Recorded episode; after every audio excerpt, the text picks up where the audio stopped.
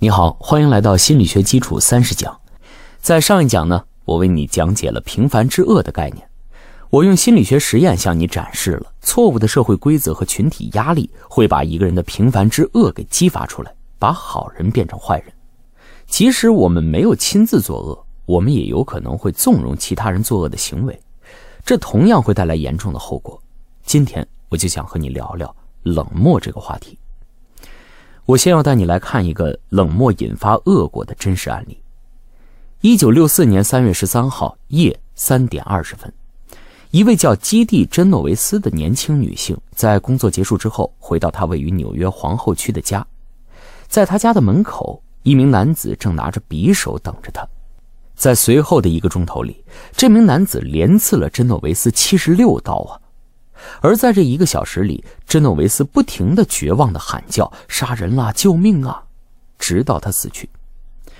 让人震惊的是，在随后的调查中发现，至少有三十八名周围的居民在自家窗口目睹了这起行凶，可是呢，竟然没有一个人前往救援，也没有一个人打电话报警。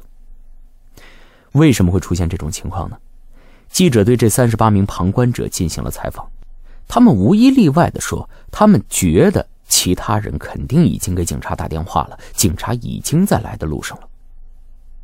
在这个凶杀案里，旁观者并非冷酷无情或者道德沦丧。对于每一个旁观者个体来说，由于他们是一个群体中的一员，阻止犯罪的责任感就会减弱甚至消失。帮助求救者的责任是由大家来分担的，所以每个个体分担的责任就很少。这种集体冷漠的现象，心理学称之为责任分散。可以想象，群体越大，责任就越分散。这里我要跟你分享一个能救命的小技巧。假设你不幸碰到抢劫、心脏病发作或者车祸等等紧急情况，你应该怎么做呢？第一步，你要让旁观者明确现场形势非常紧急，这不是夫妻吵架或者自己累了需要休息的小事。第二步。也是最重要的一步，是要让分散的责任重新聚焦。你需要指定围观群众里的某个具体的人来帮助自己，比如说，那位穿牛仔裤的先生，请你帮我打幺二零叫救护车，而不是没有指向性的喊救命。责任分散不仅使得个体不愿意面对邪恶挺身而出，而更糟糕的是什么呢？它会引发个体的平凡之恶。这是因为，当一个群体中的个体去做恶时，他会将这个恶分散到这个群体的每个成员身上，从而减轻了这个个体的负罪感。还记得在上一讲中做了模拟监狱实验的金巴多教授吧？他还做过另外一个著名的实验，验证平凡之恶。他把两辆外形靓丽的名贵跑车，哎，去掉车牌，拆除敞篷，分别放到了热闹繁华、人来人往的纽约市区和。人口稀疏的一个加州乡村城市，他想知道究竟在哪个地方车会保留的更久。结果发现，在纽约这个繁华都市里，来来往往的行人就像展开了一场拆车大赛，纷纷停下来卸走车上的东西啊！有的拆电瓶，有的清车厢，有的卸轮胎。哎，很快这辆跑车就从纽约的街头消失得干干净净。而在人口稀疏的加州小镇，金巴多教授架设的摄像头监视了整整一个星期，都没有记录到有人对车下手。最后，金巴多不得不把车开回去的时候呢，竟然还有热心人报警说有人偷车。这并不是因为纽约的居民道德更低下、人更冷漠，而是在纽约这样的人口密度大的城市里，人们已经习惯了长期处于匿名和责任高度分散的情景中，于是。我不做，别人也会做的心态，使他们变成了偷车贼。我把这种现象称之为匿名效应。说到这里呢，你可能会有一个疑问，那就是我们为什么会这么容易的被社会环境影响呢？别人怎么做，我为什么也会跟着这么做呢？我要用一个比喻来回答你的问题。想象一下哈，你在午夜时分，哎，在一条人迹罕至的乡村道路上开车。四周围除了阴森的树林、野狼的嚎叫，你看不见一丝人烟。你会发现，你每隔三十秒钟就会检查一下汽车的油量、发动机的状态好不好等等。你之所以会如此的关注汽车功能是否完好，是因为它是唯一一个能把你和这蛮荒世界隔开的屏障。这也是为什么我们会如此关注自己在一个社会群体里的状态。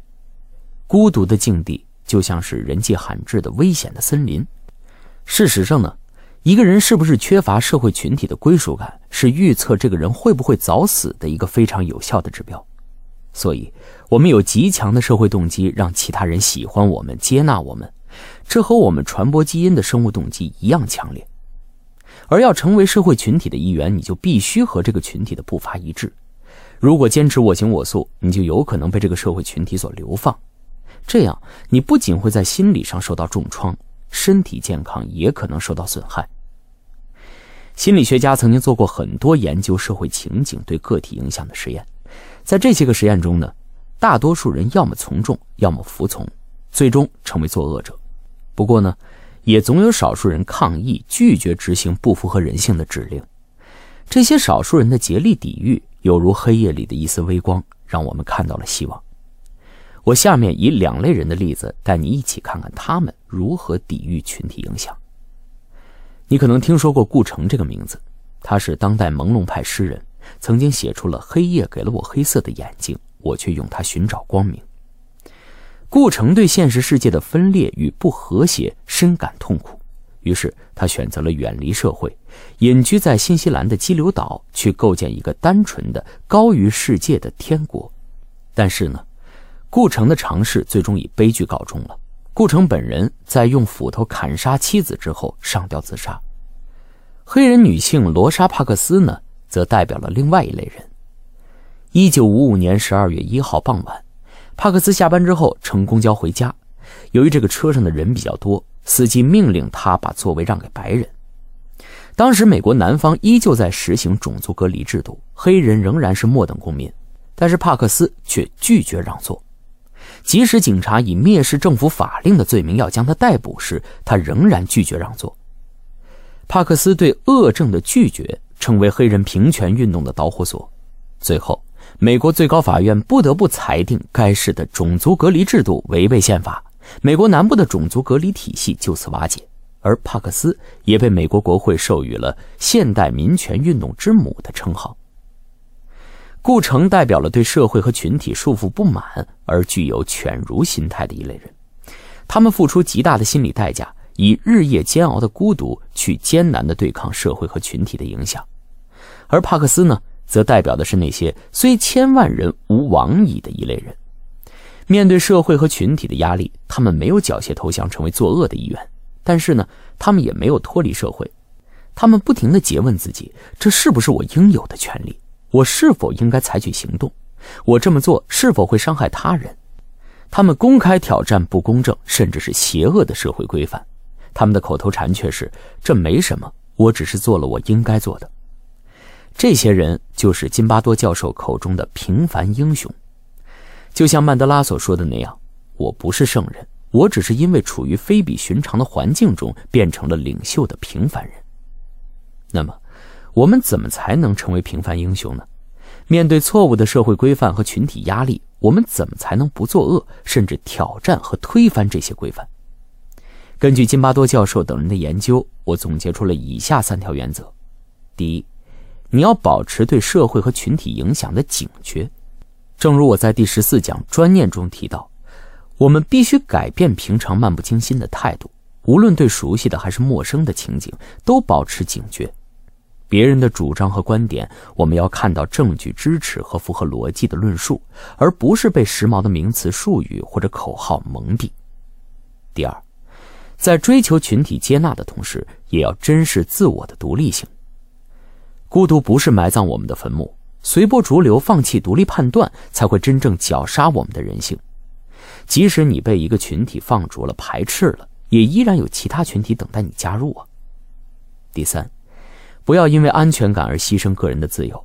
正如歌德在《浮士德》里所描述的，恶魔会诱惑你说：“只要你交出一点小小的权利或自由，我就会给你安全感，给你升迁，给你财富，给你更美好的未来。”当我们被这样的选择所诱惑，我们就迈出了作恶的第一步了。这时，我们需要提醒自己，我们牺牲的权利和自由是真实而且立即生效的，但诱惑者的许诺却是个遥远的幻觉。总结一下这讲的内容，我们每一个人都是社会群体的一员，这种群体身份会分散我们的责任。一方面，它会让我们成为冷漠的旁观者，纵容作恶的行为；另外一方面呢，它也会激发我们心中的平凡之恶，让我们在匿名的掩盖下成为作恶者。我们需要随时对这种群体影响保持警醒，小心翼翼地保护自我的独立性。其实，自西方文艺复兴以来啊，人类的文明史就是一部关乎自由的斗争史。